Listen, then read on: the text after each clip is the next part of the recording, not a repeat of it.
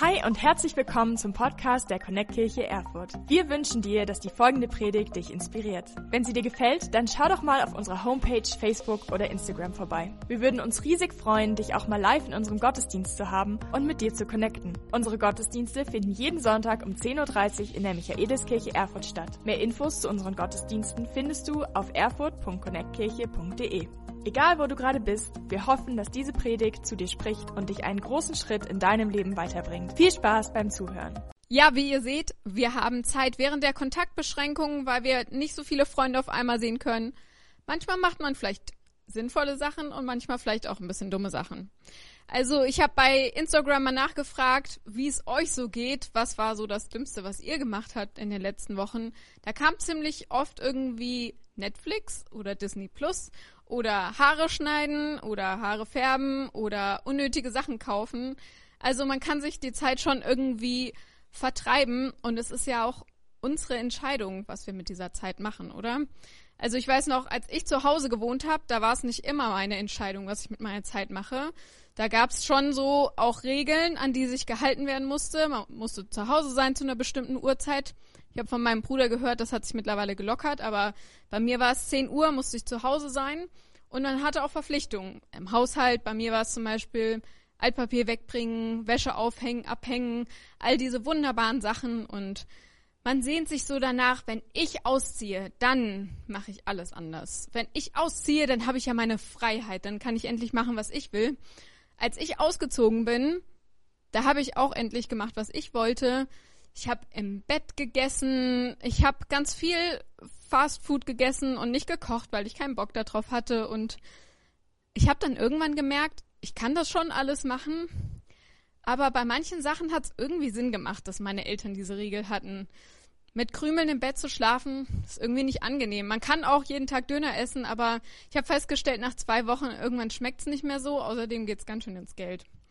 Also manche Regeln von meinen Eltern, die waren gar nicht so dumm, die waren eigentlich ziemlich sinnvoll. Und so wie es mir vielleicht mit den Regeln meiner Eltern ging, vielleicht geht es dir auch so, du wohnst noch zu Hause oder du bist schon ausgezogen und du nutzt gerade all das aus, was du vorher nicht machen konntest. Diese Freiheit, die wir haben, Darum geht es auch in dem Kapitel vom Korintherbrief, mit dem wir uns heute beschäftigen wollen. Wir sind gerade mitten in der Predigtserie Masterclass of Life. Unsere Predigt heute heißt Gegen jede Regel. Wir haben schon ein paar richtig coole Predigten gehört zu ganz vielen verschiedenen Themen. Wenn du sie dir noch nicht angeschaut hast, hey, dann ermutige ich dich, schau sie dir an auf YouTube, auf Spotify, auf iTunes. Es geht einfach darum, im Leben, da begegnen einem alle möglichen Sachen und unser Leben ist messy und so war auch das Leben von den Menschen in Korinth. Und Paulus, der diesen Brief schreibt, der gibt ihnen einfach so ein paar Hilfestellungen, so ein paar Tipps, wie sie einfach mit Jesus unterwegs sein können. Und in diesem Kapitel, da geht's gerade um das Thema Freiheit. Bei den Juden war es so, vielleicht habt ihr schon mal von den zehn Geboten gehört, Gott hat sie ihnen gegeben, einfach so als Richtlinie für ihr Leben. Aber aus diesen zehn Geboten sind am Schluss 613 Gebote geworden. Immer mehr und mehr, die die Menschen mit dazu geschrieben haben, um das Ganze nochmal genauer zu definieren. Und jetzt kommt auf einmal Jesus und das Thema Freiheit und viele waren echt verwirrt. Wie gehen wir jetzt irgendwie damit um? Wie handhaben wir das? Manche waren so, alles geht, nichts muss. Andere waren so, nichts geht und gar nichts darf. Und wir wollen uns heute das ein bisschen genauer anschauen und Sarah wird mit mir zusammen die Predigt halten und wir steigen ein in den ersten Bibelvers. Mir ist alles erlaubt, aber nicht alles ist gut. Es ist mir zwar alles erlaubt, doch ich will mich von nichts beherrschen lassen. Das schreibt Paulus in dem Brief an die Korinther. Und ich weiß nicht, wie es dir geht, aber ich hatte in meinem Leben schon öfters mal Momente, wo ich mir dachte, hätte ich in dem Moment vielleicht doch lieber mal auf meine Eltern gehört oder auf meine Freunde gehört. Und wer kennt es nicht, wenn wir vor Entscheidungen stehen, die wir treffen müssen und ähm, wir vielleicht sogar unser Umfeld fragen, hey, was hältst du davon? Und sie sagen, mm, solltest du vielleicht lieber nicht machen. Und wir machen es einfach trotzdem. Hey, als Studentin hatte ich vor allem am Anfang meines Studiums jeweils am Anfang des Semesters immer wieder so ein bisschen meinen Tatendrang überschätzt. Ich habe neben meinem normalen Studiumpensum noch ähm, Spanischkurse belegt, ich habe einen Nebenjob angefangen, ich habe mich ehrenamtlich engagiert und immer wieder gab es Freunde, die das so zwei Semester mit angeschaut haben und mir dann im dritten Semester gesagt haben, hey Sarah, denkst du wirklich, du solltest diesen Spanischkurs noch machen? Oder denkst du es vielleicht nicht so gut, nicht so eine gute Idee? Spätestens in der Prüfungszeit wirst du das bereuen. Aber hey, wer lässt sich schon gerne was vorschreiben? Ich auf jeden Fall nicht. Deswegen dachte ich mir, hey, aber ich will das alles machen und ich kann das ja auch alles machen. Und deswegen habe ich das auch gemacht. Aber im Laufe des Semesters habe ich immer mehr gemerkt, okay, irgendwie ist es doch ganz schön viel. Irgendwann bin ich nur noch von A nach B gerannt. Ich war gestresst, ausgepowert, müde und hatte irgendwie keine Zeit mehr, mich mit Freunden zu treffen oder noch Dinge zu machen, die mir Spaß machen, einfach weil ich so viel zu tun hatte. Und da habe ich das erste Mal so ein bisschen gemerkt, hey, nicht alles, was ich theoretisch tun kann, tut mir auch gut. Und diese Freiheit, die ich am Anfang des Semesters noch hatte, wo ich dachte, wow, all diese Dinge möchte ich machen und es ist so cool, dass ich die Freiheit habe, das zu entscheiden, fühlte sich auf einmal gar nicht mehr so frei an. Und es hat sich eher angefühlt, als würde mein Leben mich leben, als ich mein Leben. Und manchmal machen wir vielleicht auch echt richtig dumme Sachen. Hey, ich weiß nicht, wie es dir geht, aber irgendwann kommt man ja in seinem Leben zu so einem Punkt, wo man bemerkt, hey, es ist mir je, ab jetzt erlaubt, Alkohol zu trinken. Und so einen Zeitpunkt gab es auch in meinem Leben. Und ich bin in einem kleinen Dorf aufgewachsen und da gibt's im Sommer immer so Feste in den Nachbarorten. Und an diesem einen Abend ähm, bin ich losgezogen mit ein paar Freunden aus der Schule und ja, ich dachte mir so, wenn ich diese Freiheit habe und es mir erlaubt ist, Alkohol zu trinken, dann probiere ich das doch mal aus. Und wenn du das vielleicht kennst, dann weißt du auch, dass es irgendwann zu so einem Punkt kommt, wo du merkst, okay, jetzt ist so ein Punkt, ich glaube, da sollte ich lieber aufhören. Und vielleicht dir auch deine Freunde sagen, hey, Sarah, jetzt ist vielleicht gut. Ähm, aber da weckt in mir immer so ein bisschen der kleine Rebell, kommt da zum Vorschein, der sich dann sagt, nee, ach, das geht schon, ich kann noch weiter und ähm, ich will mir auch nichts vorschreiben lassen. Ich habe ja die Freiheit, das zu tun, was ich für richtig halte. Und deswegen kommt da dieser kleine Rebell zum Vorschein. Und auch an diesem Abend habe ich natürlich gedacht, ähm, nö, da höre ich jetzt nicht drauf und ich mache weiter. Und wenn dir das vielleicht auch schon mal passiert ist, weißt du, dass du das spätestens am nächsten Morgen, vielleicht sogar noch an dem Abend bereuen wirst. Und so auch in meinem Fall. Der Abend ist damit geendet, dass ich nach Hause kam und auf mysteriöse Weise in meinem Haus ähm, alle unsere Sicherungen rausgeflogen sind, überall das Licht ausging und meine komplette Familie mitbekommen hat, hatte, wie es mir an diesem Abend ging, nämlich leider nicht so gut. Und auch spätestens am nächsten Morgen, als ich mit Kopfschmerzen und Übelkeit aufgewacht bin und im Bett lag, dachte ich mir, wow, ich kann zwar alles tun, ich darf das, aber nicht alles ist auch wirklich nützlich, nichts alles tut auch wirklich mir oder meinem Körper gut. Und meine Frage ist so ein bisschen, hey, wie gehen wir denn mit unserer Freiheit um? Und das ist auch die Frage, die sich die Menschen in Korinth gestellt haben. Und hier lesen wir im 1. Korinther 8, Vers 9. Doch ihr müsst mit dieser Freiheit, die ihr habt, behutsam umgehen, damit ihr nicht einem Bruder oder einer Schwester mit einem ängstlicheren Gewissen schadet. Hey, Paulus spricht im Kapitel 8 davon, dass es nicht nur auf uns und unser Gewissen ankommt, sondern auch auf unseren Nächsten. Und es gibt ein Zitat aus dem Spider-Man-Film, das das alles ziemlich gut zusammenfasst, und das ist, aus großer Macht folgt auch große Verantwortung. Aber wie können wir denn mit dieser Verantwortung überhaupt richtig umgehen? Und wie können wir vielleicht auch prüfen, ob das, was wir mit unserer Freiheit anstellen, auch das ist, was irgendwie Gott für uns und für unser Leben will? Und ich glaube, eine Frage können wir uns dabei stellen, die echt ähm, richtig gut ist und richtig wichtig ist bei all dem, was wir tun, bei allen unseren Freiheiten und unseren Entscheidungen, die wir fällen. Und das ist, ehre ich mit dem, was ich tue, Gott? Liebe ich damit meinen Nächsten und auch mich selbst?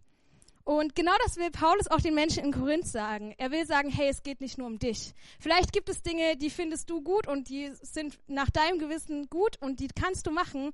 Aber hey, es gibt auch noch deinen Nächsten. Es gibt noch die Leute um dich rum, die in deinem Umfeld sind und die hängen da irgendwie auch mit drin. Du bist nicht nur alleine.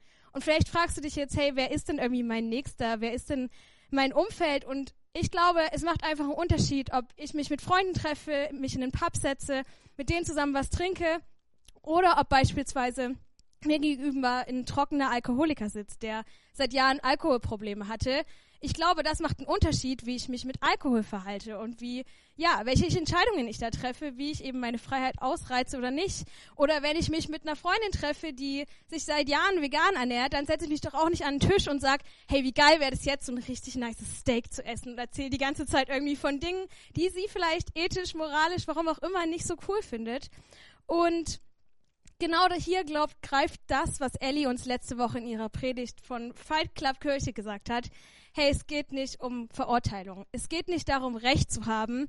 Hey, sie hat gesagt, wenn nur Gott uns verurteilen kann und er es nicht macht, warum machen es wir dann? Sondern es geht vielmehr darum, aufeinander zu achten. Es geht darum, Rücksicht zu haben auf andere und andere zu lieben, sich gegenseitig zu lieben und ja, nicht nur um Regeln oder irgendwelche Vorschriften, das darfst du und das darfst du nicht. Und genau dieses Prinzip, wie wir das sehen, wenden wir auch auf alle anderen an in unserem Umfeld. Und, aber es gibt eine Sache, die Paulus sogar noch wichtiger ist in diesem Ganzen. Und die steht im 1. Korinther 6, die Verse 19 bis 20. Oder wisst ihr nicht, dass euer Leib ein Tempel des Heiligen Geistes in euch ist, der in euch lebt und euch von Gott geschenkt wurde? Ihr gehört nicht euch selbst, denn Gott hat einen hohen Preis für euch bezahlt. Deshalb ehrt Gott mit eurem Leib. Hey, Paulus sagt zu den Menschen in Korinth, der Tempel, das ist nicht mehr nur ein Gebäude, sondern der Tempel, das sind wir, das bist du, das bin ich. Und ich glaube, genau das gilt heute für uns auch. Hey, wir sind die Kirche. Und das, was wir machen mit unseren Entscheidungen, mit unseren Freiheiten, mit den Weisen, Art und Weisen, wie wir uns verhalten, hey, das repräsentiert die Kirche. Das repräsentiert in einer Art und Weise auch Jesus, weil die Leute, wissen, dass wir Christen sind. In Vers 11 sagt Paulus, hey, früher wart ihr wie alle anderen, aber dann habt ihr Jesus kennengelernt und deshalb macht, das, macht ihr jetzt einen Unterschied. Ihr seid nicht mehr wie alle anderen. Und ich glaube, bei all dem, wie wir mit unseren Freiheiten umgehen, ähm, können wir das auch immer als Maßstab nehmen. So, hey, wir sind die Kirche und ich glaube auch darum genau geht es Jesus. Er will nicht uns verurteilen, er will nicht irgendwelche Regeln aufstellen, an die wir uns zu halten haben, sondern er gibt uns eher all die Freiheiten der Welt. Er sagt, euch ist alles erlaubt aber wie geht ihr damit um? Und ich glaube, er will, dass wir ihn einfach von ganzem Herzen lieben. Er will, dass wir mit dem, was wir tun, ihn ehren und dass wir ein Licht sind in unserem Umfeld für uns und für andere. Hey, das ist doch genau das Erstaunliche, oder? An unserem Glauben. So viele Menschen denken, dass Christsein nur mit Regeln zu tun hat, dass es nur darum geht, diese 613 Regeln, die eh kein Mensch einhalten kann, zu leben. Aber genau darum geht es eigentlich nicht. Es geht genau ums Gegenteil. Es geht um Freiheit. Die Freiheit, die Jesus uns schenkt, aus großer Macht, aus großer Freiheit folgt große Verantwortung. Jesus hatte alle Freiheit, nicht ans Kreuz zu gehen. Er hatte die Wahl. Es steht sogar in der Bibel, dass an dem Abend, als er verhaftet wurde, dass er echt mit sich gerungen hat, dass er so sehr am Kämpfen innerlich mit sich war, dass er Blut geschwitzt hat. Das muss ein echter Struggle gewesen sein, aber er hat sich entschieden, es durchzuziehen. Er hat sich entschieden, es durchzuziehen für mich und für dich. Für uns, Herr. Jesus hat sich freiwillig entschieden, diese Freiheit, die er hatte, aufzugeben und zu sterben für unsere Schuld. Und wenn ich also als Christ meine Freiheit aufgebe, dann tue ich es genauso wie Jesus aus Liebe. In Kapitel 6, Vers 20 haben wir vorhin gehört, da steht, denn Gott hat einen hohen Preis für euch bezahlt.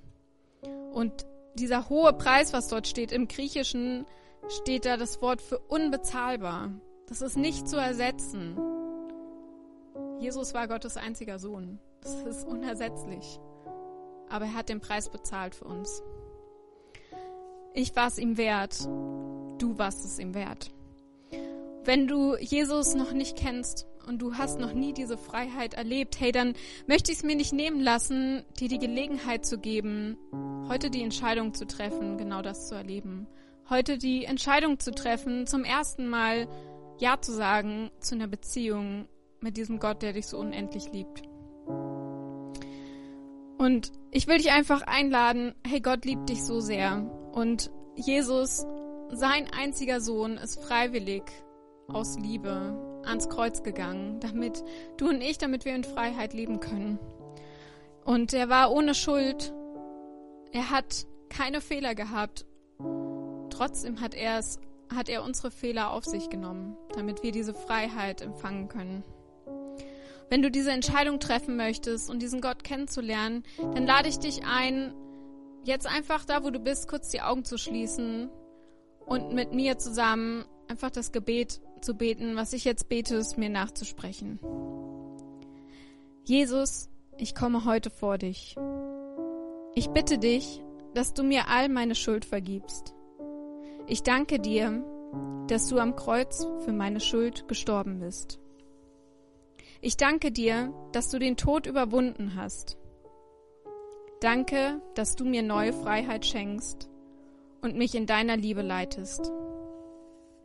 Ich nehme dein Geschenk an, die Freundschaft mit dir. Ab heute bist du mein Gott und der Herr in meinem Leben. Ich danke dir, dass ich ab heute ein Kind Gottes bin. In deinem Namen, Jesus, beten wir. Amen. Hey, wenn du dieses Gebet zum allerersten Mal gebetet hast, ich gratuliere dir, hey, das ist die beste Entscheidung in deinem Leben. Und wir wollen gern mit dir zusammen feiern. Lass es uns doch gerne wissen. Du wirst einen Link finden im Live-Chat und in der Infobox, wo du mit uns connecten kannst. Wir wollen dir gerne eine Bibel zukommen lassen, wenn du noch keine hast.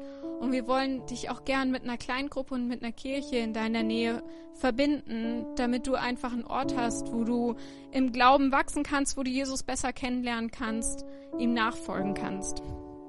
Und während wir jetzt gleich noch einen Song zusammen singen mit dem Worship-Team, hey, und das Thema heute der Predigt dich berührt hast, hat das Thema Freiheit und du auch Gebet haben möchtest oder vielleicht ein Seelsorgegespräch.